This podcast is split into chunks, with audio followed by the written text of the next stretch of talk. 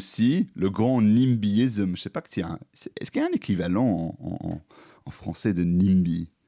Pas chez nous. pas chez nous. Ouais, en gros, du pas chez nous.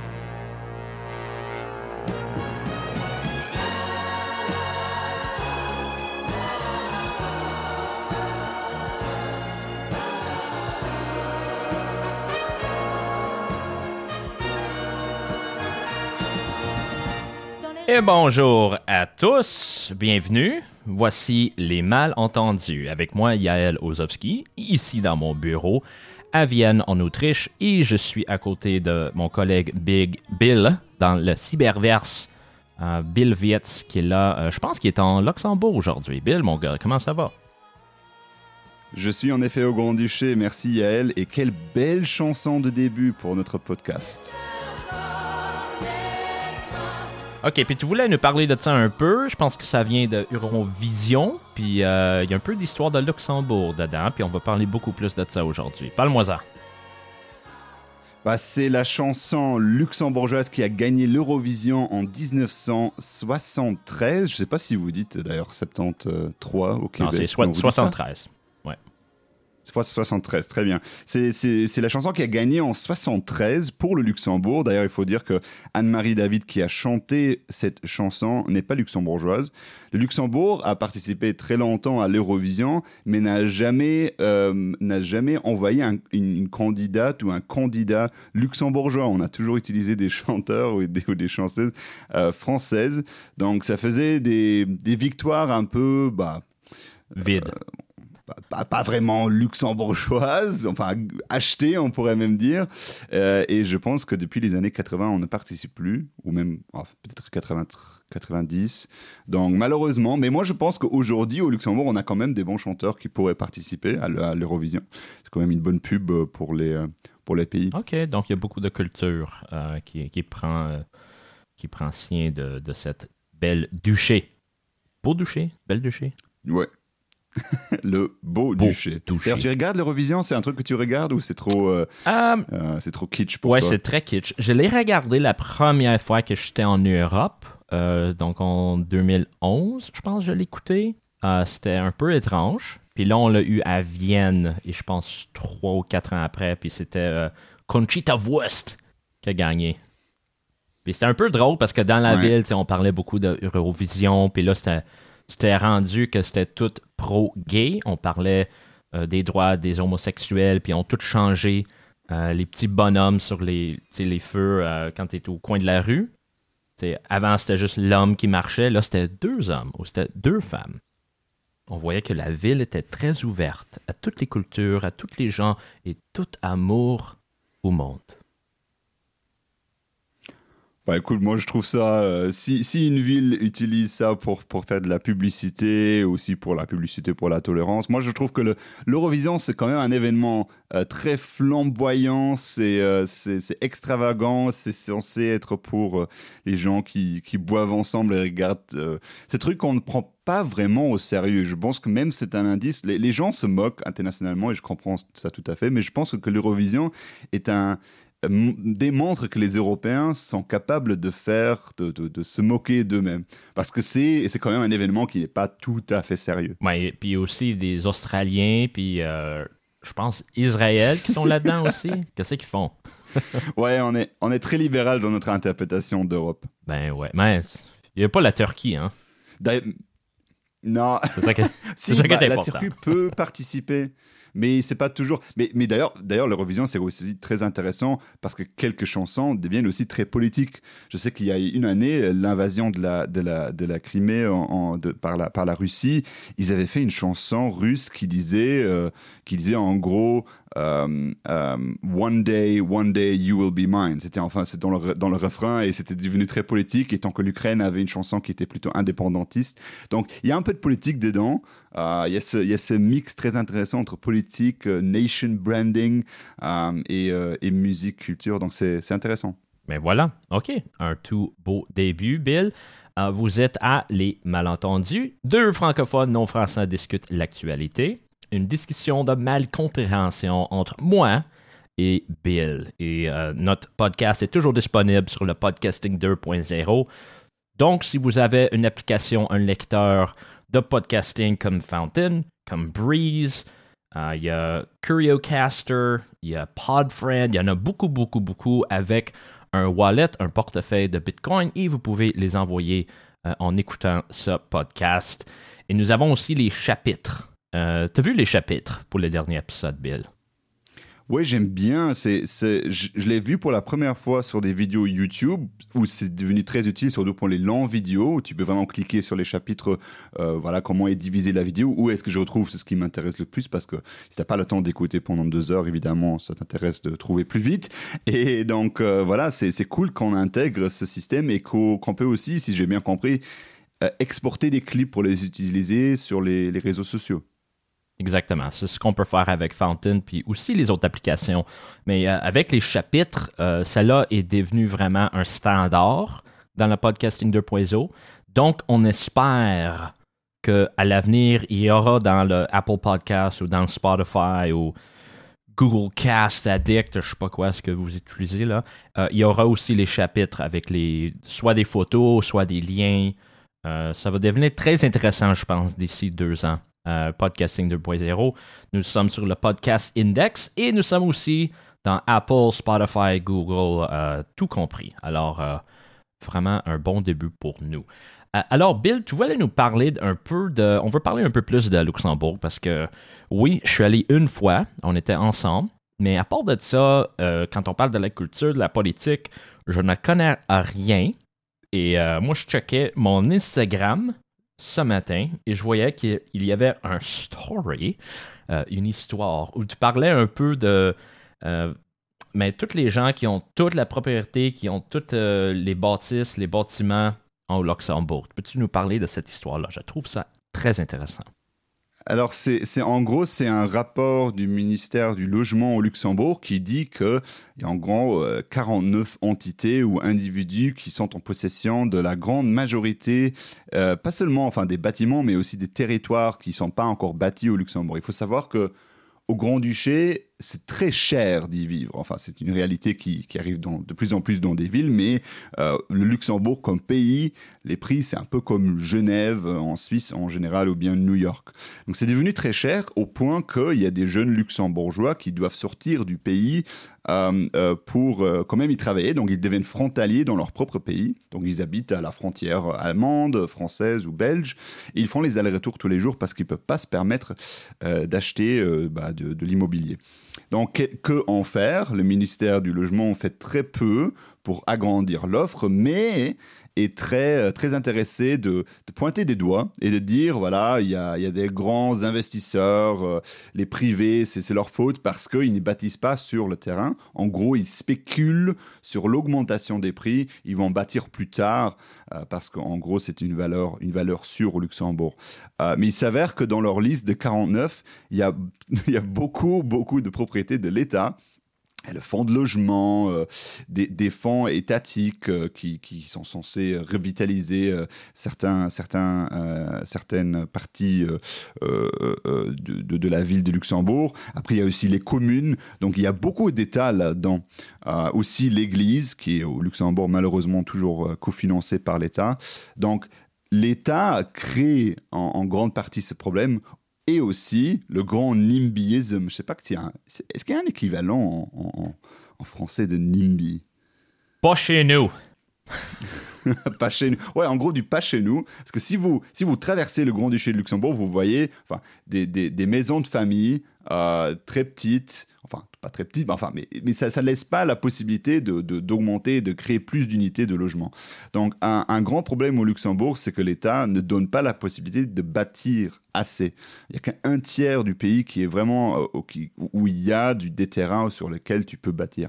Donc ça, c'est un très grand problème au Luxembourg et je pense que je pense que les politiciens ont malheureusement intérêt à ne pas le changer parce que les électeurs luxembourgeois, ceux qui votent, euh, sont majoritairement euh, des propriétaires, tant que les étrangers qui viennent au Luxembourg, qui ne sont pas proprios, euh, bah, eux, ils n'ont pas de voix. Donc ça, c'est un grand problème dans un petit pays. Donc, quant à Wikipédia, NIMBY, oui, c'est l'expression anglaise, not in my backyard. mais vraiment, ça a l'air que le, le, terme est aussi utilisé en France. Donc, ils vont dire NIMBY, NIMBIST. il faudrait vraiment trouver un mot différent parce que je pense que si je dis NIMBY à des, à des francophones, euh, c'est quand même difficile pour, pour comprendre. Mais tu sais, je parlais avec un pas chez nous, puis. Euh, ouais, pas chez nous, moi, moi je trouve ça pas mal. Ouais. Ouais, je sais pas, non, ils n'ont pas. Euh, ah, acronyme similaire. Non, non, c'est pas la même chose. Ah oui, ouais, c'est très intéressant. sais, les propriétaires, euh, on, parle beaucoup de ça, surtout, euh, ça se passe beaucoup au Canada. C'est moins à Montréal, beaucoup plus à Vancouver, euh, beaucoup plus à Toronto, parce qu'il y a beaucoup de propriétaires qui sont même pas sur place. Ils ne sont pas au Canada. C'est des gens de Hong Kong ou c'est des gens en Australie. Beaucoup de millionnaires puis milliardaires qui ont acheté un appartement ou une maison pour investir il y a 10 ans puis euh, sont pas là pour maintenir leur maison, leur bâtiment, quoi que ce soit. Donc oui, encore un, problème au Canada. Mais c'est drôle de voir qu'il y a des États, des communes qui ont autant de propriétés. Je trouve ça tellement drôle. Puis vraiment, je pense que mais on, on, a vraiment une bonne réponse pour donner à la cité, à la ville, c'est de tout vendre, tout mettre ça au privé. Qu'est-ce que t'en penses? Absolument. Enfin, c'est euh, moi, je dis, moi, je suis même au point de dire, voilà, ou bien vous vous décidez de tout vendre, ou bien vous faites euh, niveau euh, Union soviétique et voilà, et vous vous construisez vous-même, au moins, au, moins vous construisez, enfin, de, grands bâtiments. Au moins, les soviétiques avaient créé beaucoup de beaucoup de surface pour vivre, mais le faire entre les deux. Le système qu'on a en ce moment, quand, que, les, que les villes et les communes sont proprios, ne construisent pas et après font des rapports dans lesquels, dans lesquels ils disent bah, c'est les privés qui augmentent les prix. Enfin, ça c'est vraiment, euh, vraiment du entre les deux que, que j'apprécie pas du tout. Mais ici euh, à Vienne, comme tu le sais très bien, euh, c'est vraiment la capitale des logements sociaux. et il y a toujours un journaliste qui va arriver du Québec ou un journaliste qui va arriver de, je sais pas, le Canada ou euh, même de la Grande-Bretagne ou la France, en disant Oh, Vienne, c'est tellement beau. Puis c'est tellement beau qu'il y a, euh, je sais pas, le logement de la ville qui s'appelle Copenhagenhof, blablabla. Bla, bla. Puis ça a l'air, quand on regarde les chiffres, c'est 70% euh, des gens à Vienne qui habitent dans, des appartements qui sont subventionnés par l'État. 70%? ouais, ouais. Ouh. 70%. Wow. Donc, un, logement, un logement social, ça c'est vraiment la majorité. Euh, mais aussi, quand tu habites dans un Altbau, donc euh, un vieil appartement, euh, il y a un, plafond sur le prix qui peut être cherché. Donc, pour l'investisseur, c'est pas vraiment une bonne idée d'avoir un Altbau, quelque chose qui est construit avant la Deuxième Guerre mondiale, parce que tu n'auras pas d'argent. C'est pas rentable.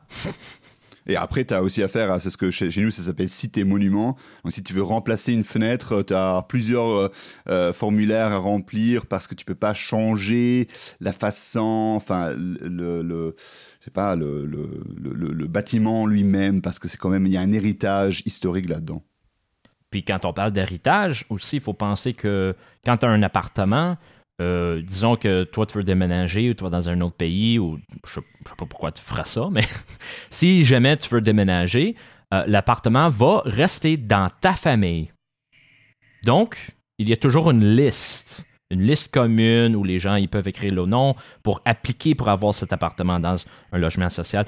Mais quand disons, ton grand-père avait l'appartement, ça va rester à son nom, puis ça va passer à toi, et à tes enfants. Donc, il y a beaucoup de cas où il y a un médecin, où il y a un avocat ou quoi que ce soit qui est dans un logement social, puis lui, il paye 200 euros par mois, tandis que moi, je paye on peut multiplier. Un euh, avocat dans un logement social. Mais, enfin, mais, mais tu dis subventionné, ça veut dire que. Parce qu'il y a aussi du subventionné, quand moi j'habitais en France, il y avait aussi du subventionnement au, loyer. Donc en gros, l'État te donnait une certaine, une certaine partie de ton loyer pour euh, aider aux étudiants. Mais, mais là, c'est du logement social. Donc on, mais, mais comment est-ce possible que c'est pas au moins relié un peu aux au revenus des, euh, des, des locataires? Non, parce qu'il y a eu une liste, puis c'est avec le. faut être solidaire mon cher Bill. Solidarité avec les avocats qui gagnent plus. Enfin, il n'y a, pas vraiment de progressivité dans ce, dans ce système, il paraît. Puis ce que je trouve drôle aussi, c'est que j'ai dit qu'il y a des médecins, mais aussi des médecins qui vont mettre leur bureau dans un autre appartement dans le logement social. Donc, pour le bureau, ils vont payer 200 euros par mois, 300 euros par mois. Et pour leur appartement personnel, ça va être 200 euros par mois. Puis dans le marché privé, on parle de 1200, 1500, 2000 pour avoir un appart avec euh, au moins deux chambres à coucher. Je te dis, c'est un peu étrange. Il n'y a pas beaucoup de critiques ici à Vienne ni en Autriche, euh, puis beaucoup de gens qui cherchent un modèle dans le modèle autrichien, euh, malheureusement. J'ai déjà parlé avec plusieurs journalistes de Radio-Canada qui sont venus à Vienne, ils ont dit Ah, c'est tellement beau, regarde les logements, c'est tout le nom, oh, c'est tout écologiste, on aime ça. Mais en plus, il y a trop de dépendants. Ben là, si tu dis 70%, il y a tellement de dépendants, évidemment, c'est des électeurs en même temps. Donc, évidemment, ça va être difficile de changer. Et le pire, c'est que sur chaque bâtiment, c'est écrit le politicien qui a signé, je sais pas, le contrat pour bâtir le bâtiment. Donc, c'est toujours écrit blablabla bla, bla, du, euh, de la partie social-démocrate. Euh, blablabla. C'est toujours écrit comme ça. C'est tout, c'est tout vraiment du advertising pour le parti SPE, les, les social-démocrates. Parce que c'est juste leur drapeau, puis leurs politiciens. Puis ça a toujours été les rouges. On dit toujours euh, Vienne rouge, Red Vienna, Rot Wien. C'est parce que ça a toujours été le SPE. Puis c'est eux qui ont tout construit ça. Puis ça, ça, je sais pas, ça reste dans leur héritage aussi. Ouais, normalement, on appelle ça, enfin, si c'est si si fait par une île au Pacifique, on dit une Banana Republic. Euh, mais, euh, mais là, apparemment, si c'est si Autriche, c'est bien accepté. C'est dans, dans la tradition politique. N'importe quoi, vraiment. C'est un système très corrompu, ça je mange mes voyanoiseries. Ouais, euh, c'est un peu ça à Vienne. Euh, beaucoup plus de. Le truc, c'est que parce que je travaille, Bill, comme toi, euh, dans le domaine international un peu, on, on, suit les règlements, soit au niveau européen, américain, qu'est-ce qui se passe à l'ONU. on ne peut pas toujours se concentrer sur ce qui se passe dans notre pays natal, mais je pense que toi, tu es, assez tu assez actif en Luxembourg, de ce que je vois. C'est vrai, n'est-ce pas? En, quel sens? Sur le, Dans la politique ou? Ben, Ce qui se passe en politique, ce qui se passe un peu dans, la culture. Tu euh, es là au moins deux, quoi, deux semaines euh, par mois, peut-être moins, je sais pas, mais, mais tu es quand même. Euh, je suis, ouais, évidemment, je suis très régulièrement au Luxembourg et de suivre l'actualité luxembourgeoise, c'est quand même, même, même si t'es pas toujours au pays, ça, ça, ça, reste très important, même si dès que tu commences à voyager, ça devient vraiment un peu euh, le, bizarre de suivre les priorités luxembourgeoises parce que vraiment, c'est quand même un pays, quand même, si on comparait les problèmes, si on compare les problèmes, c'est c'est pas vraiment euh, c'est pas vraiment au même niveau. Tu as quand même une dette publique qui est à peu près à 30% du PIB. Pour le reste de l'Europe, c'est euh, c'est inimaginable ce, niveau-là. Donc euh, voilà, évidemment, mettre en enfin, comparer les problèmes, ça, t'aide à avoir une perspective. Et malheureusement, une grande partie des, Luxembourgeois n'ont pas tendance à le faire parce que bah, ils travaillent au Luxembourg, ils vivent au Luxembourg, ils n'ont pas, ils ne voient pas la nécessité de, de, de comparer. Mais, mais, mais par exemple, toi, quand toi tu étais au Québec, est-ce que c'était est-ce que c'était eux aussi que les gens se comparaient aux autres provinces, qu'on disait, voilà, euh, les anglophones euh, euh, réussissent mieux à faire ce genre de choses, ou est-ce que c'est vraiment très repli sur les priorités locales? En fait, je veux dire, au Québec, c'est vraiment, vraiment anti-américain. Il y a beaucoup contre les anglophones, les anglophones d'Ontario, les autres provinces, et surtout les anglophones à l'intérieur du Québec, qui sont aussi un problème, une minorité. Euh, mais d'habitude, c'est vraiment un, genre anti-américanisme qui est dans l'académie, qui est dans le journalisme, dans la politique, c'est un peu partout.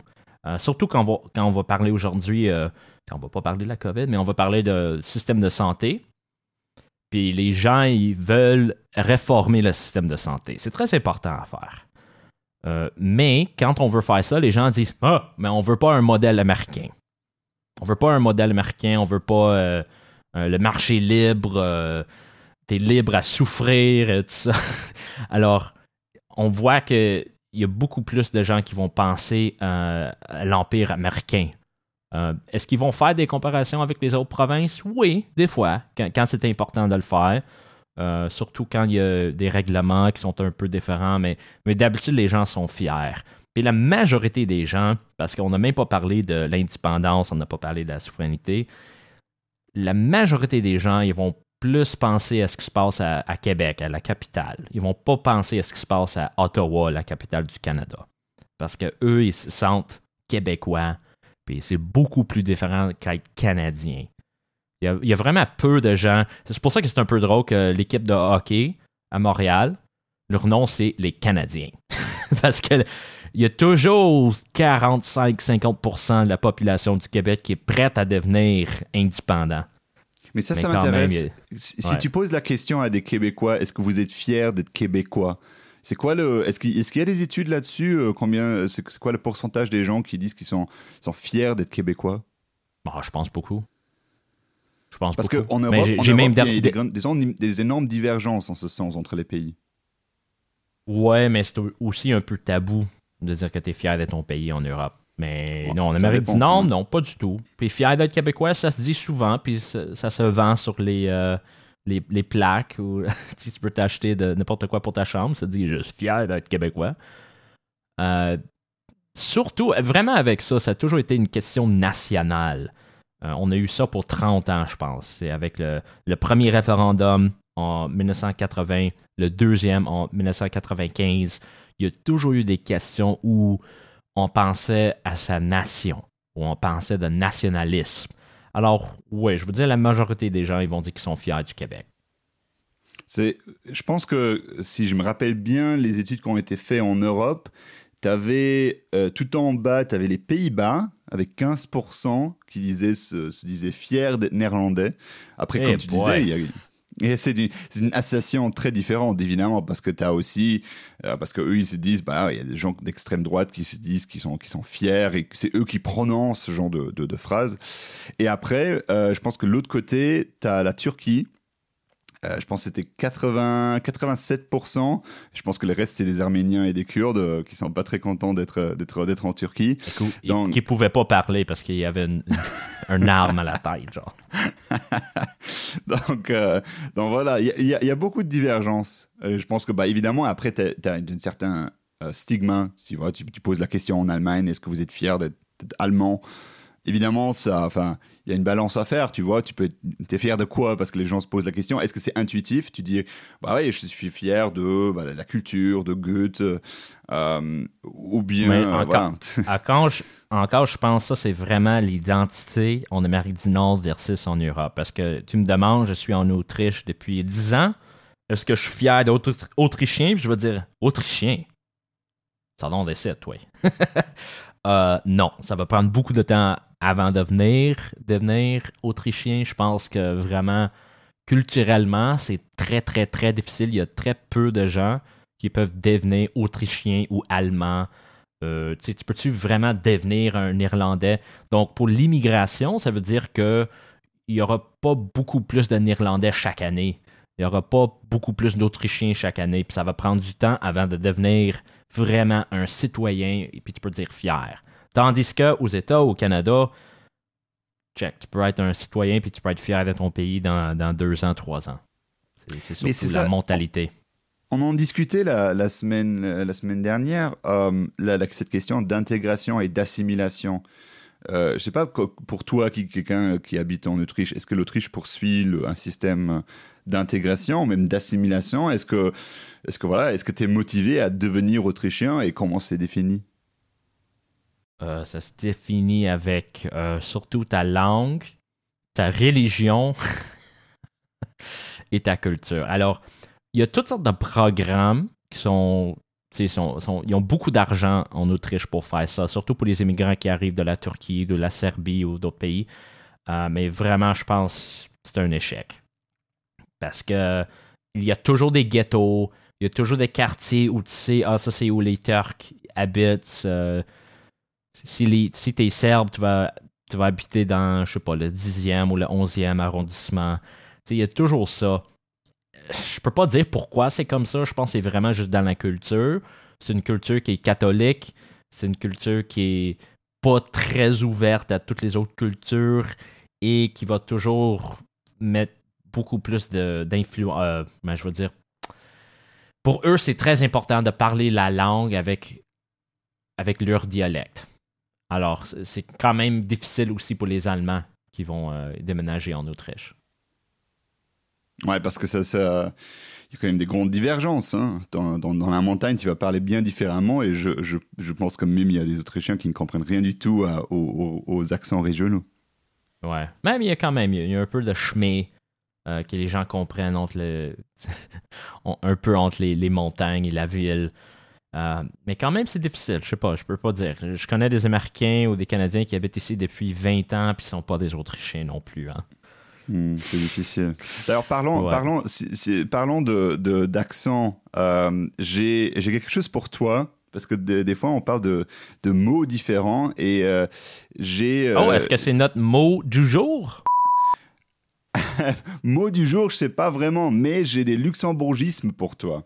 En gros, euh, dans l'édition de 2016 du Petit Robert, les Français ont inclus quelques euh, luxembourgismes des, mots luxembourgeois qu'on utilise en, luxembourgeois, enfin, euh, quand on parle français, qui ne sont pas repris, enfin, qui ne sont pas vraiment français, mais qu'on utilise quand même. Je vais te donner des exemples. Quand je te dis une fraction, tu penses à quoi? Mathématiques?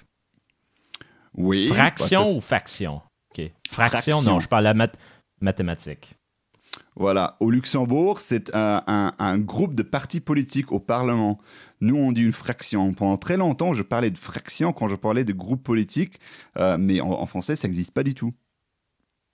Ah, mais on peut dire faction, n'est-ce pas?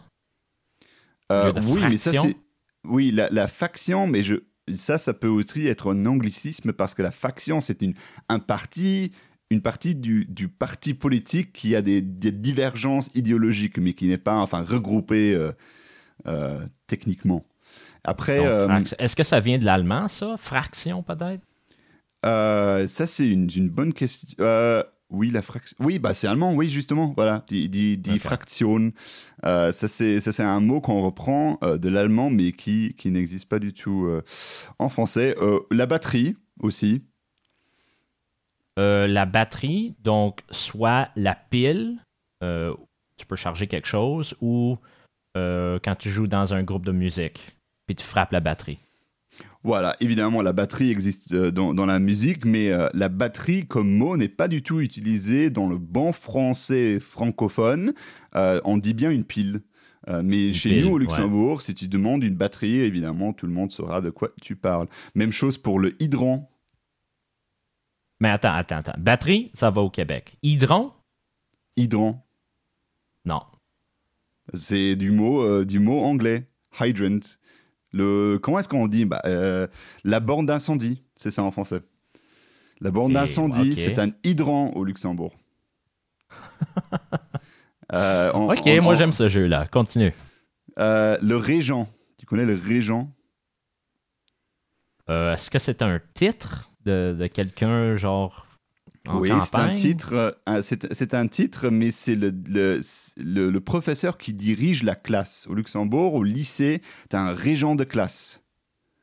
Ah, ok. Donc en gros, c'est le régent qui est, qui est responsable pour le bon comportement de la classe. Il y a un problème dans la classe, un des élèves, c'est le régent qui s'en charge. Et là encore, je ne me rendais pas compte quand je faisais mes études en, France que le régent, ça n'existe pas au lycée. Mais moi, c'est moi c'est comme euh, le premier prof, son nom c'était Jean. Puis là, il y a le deuxième qui arrive, mais là, on veut pas apprendre un autre nom. Tu vas être, euh, je sais pas quoi, Rojan. Et puis j'ai un dernier pour toi, euh, le vin ouvert. Euh, quelque chose que tu trouves très souvent chez moi, je sais pas. bah c'est bah c'est comme le mot le dit, c'est un vin qui est ouvert, mais ça ne se dit pas en français. Les Français disent le vin en pichet. Donc le vin qui est déjà ouvert, que tu as, mis dans une, dans une carafe, c'est le, vin en pichet. Euh, tant qu'au Luxembourg, tu dis très simplement le vin ouvert. Hmm. Ok, euh, je vais essayer un québéquisme sur toi. dis-moi. Euh, quand je dis Bill, hey Bill, moi j'aimerais bien t'inviter pour un 5 à 7. Un 5 à 7 C'est un... un dîner très tôt, entre 5h et 7h non, c'est comme euh, après le travail, vous allez au pub, Puis euh, Ah, un vous after prenez work. des boissons. Ouais, un Ouais, after, encore un after anglicisme. work. ouais. Au Québec, c'est un 5 à 7 parce que c'est toujours de 5 h jusqu'à 7 h le soir. Donc, on dit des 5 à 7. Ah oui. Ouais, ouais, au- aux Pays-Bas, c'est déjà le temps de dîner, euh, entre 5h et 7h, parce qu'ils ne mangent pas à midi, donc... euh, ok, le 5 à 7, mais c'est cool ça. Ouais. Ah, puis un autre, on parle de, de manger puis boire. Une chose que moi, je trouve difficile parce que moi, j'enseigne le français, je parle le français avec ma fille. Et le problème que j'ai, c'est que la majorité des livres que nous allons acheter sont des livres français. Donc, quand ils vont parler de, de manger, ils vont dire Ah, le petit déjeuner, le déjeuner, le dîner. Puis quand moi, je vais parler, puis je vais dire Hey, Annika, es-tu prête pour le souper? Es-tu prête Le pour le déjeuner à 7 heures le matin? Puis ça va toujours être de quoi. C'est ça qui est un peu drôle, puis je me demande comment ils font les Québécois, parce que j'ai vu ça aussi dans beaucoup de plusieurs livres d'enfants euh, au Québec. Parce que d'habitude, la majorité des, des livres, tu sais, quand tu parles de, des femmes fontaines ou quoi que ce soit, ça, ça vient de la France. Alors, faut toujours avoir de quoi comme oui, c'est écrit ici comme petit déjeuner, mais chez nous, on dit déjeuner. Tu peux pas les importer, ces livres du Québec? C'est quoi? Les livres, tu peux en avoir du Québec. faut en acheter là et les je importer. sais, mais euh, ça coûte plus cher. Je suis quand même un homme d'affaires, un homme de, de libre-échange. Euh, mais mais c'est vrai aussi euh, au Québec. La dernière fois que j'étais là, je checkais les livres un peu, puis euh, c'est toujours le même cas. Mais je pense que c'est le même en Autriche avec les livres allemands. Un exemple, c'est que pour les carottes, c'est euh, en Autriche, ils vont dire carotten, c'est normal. Mais ça a l'air qu'en Allemagne, ils vont dire Mohren. Möhren. Yes. Mo Möhren. C'est ça. Möhren. Möhren avec un. La avec première un- fois que vu E, ça, j'ai vu ça, j'étais comme, hey, c'est quoi ce mot-là? J'ai jamais vu ça dans ma vie. C'était une carotte, n'est-ce pas? ah oui, j'étais perdu. Ouais. Ben ouais. ouais. Non, c'est il y a, il y, a, y, a ce, il y a ce genre de problème. Je sais qu'aussi, bah, au Luxembourg, évidemment, nous, on a quelques pour pour les livres de classe, pour pour, pour les lycées et tout, on a, a quelques productions nous-mêmes. Mais évidemment, il y a pas mal aussi d'importer de, de l'Allemagne où des fois, on nous donne le contexte que voilà, euh, c'est c'est c'est un livre allemand et c'est pas tout à fait repris dans, dans, dans notre langage non plus. Ouais. Hmm. OK, il y aura beaucoup plus de, de mots du jour. Euh, quant à l'actualité, euh, il y a beaucoup ce qui se passe au niveau européen, surtout avec ce qui se passe en Ukraine, avec la Russie. C'est très complexe. Euh, on parle beaucoup des frontières d'habitude entre nous, Bill, soit avec la France, Luxembourg, Canada. Puis on voit qu'il y a encore, il va y avoir des, accords, où il va y avoir, on sait même pas, une guerre en Europe. Je sais pas quoi penser avec ça. Il y a surtout beaucoup de gens qui, sont prêts à aller en guerre, beaucoup de, gens qui sont contre la guerre. Mais quand même, je trouve ça un peu dommage pour les plus jeunes qui sont impliqués là-dedans. Euh, puis je pense que tu es allé en Ukraine quelquefois, peut-être?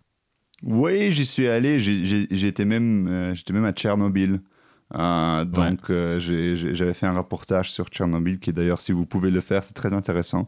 Surtout si vous avez un guide qui est, euh, qui est Mais t'as-tu fait un la- vidéo de ça aussi ou c'était juste écrit? C'était un reportage audio. Mais un peu plus difficile à faire. Avec les docimètres, tu peux faire le bip Ah, un ok, peu, ok. euh, donner tes impressions en audio. Évidemment, c'est difficile à, à, à, à Bonjour, décrire. bonjour. Sibyl, je suis à côté de la machine. On l'a. Oh, oh, je me brûle, je suis brûlé, je brûle. Oh!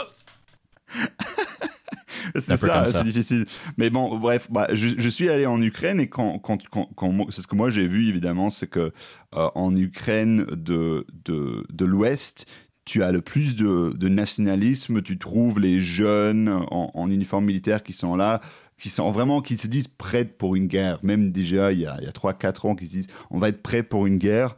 Euh, évidemment, parce qu'ils ont, ils ont ce danger, cette proximité avec la Russie, cette dépendance de la Russie en termes d'énergie, que nous, d'ailleurs, en Europe, on l'a aussi, hein, surtout en Allemagne.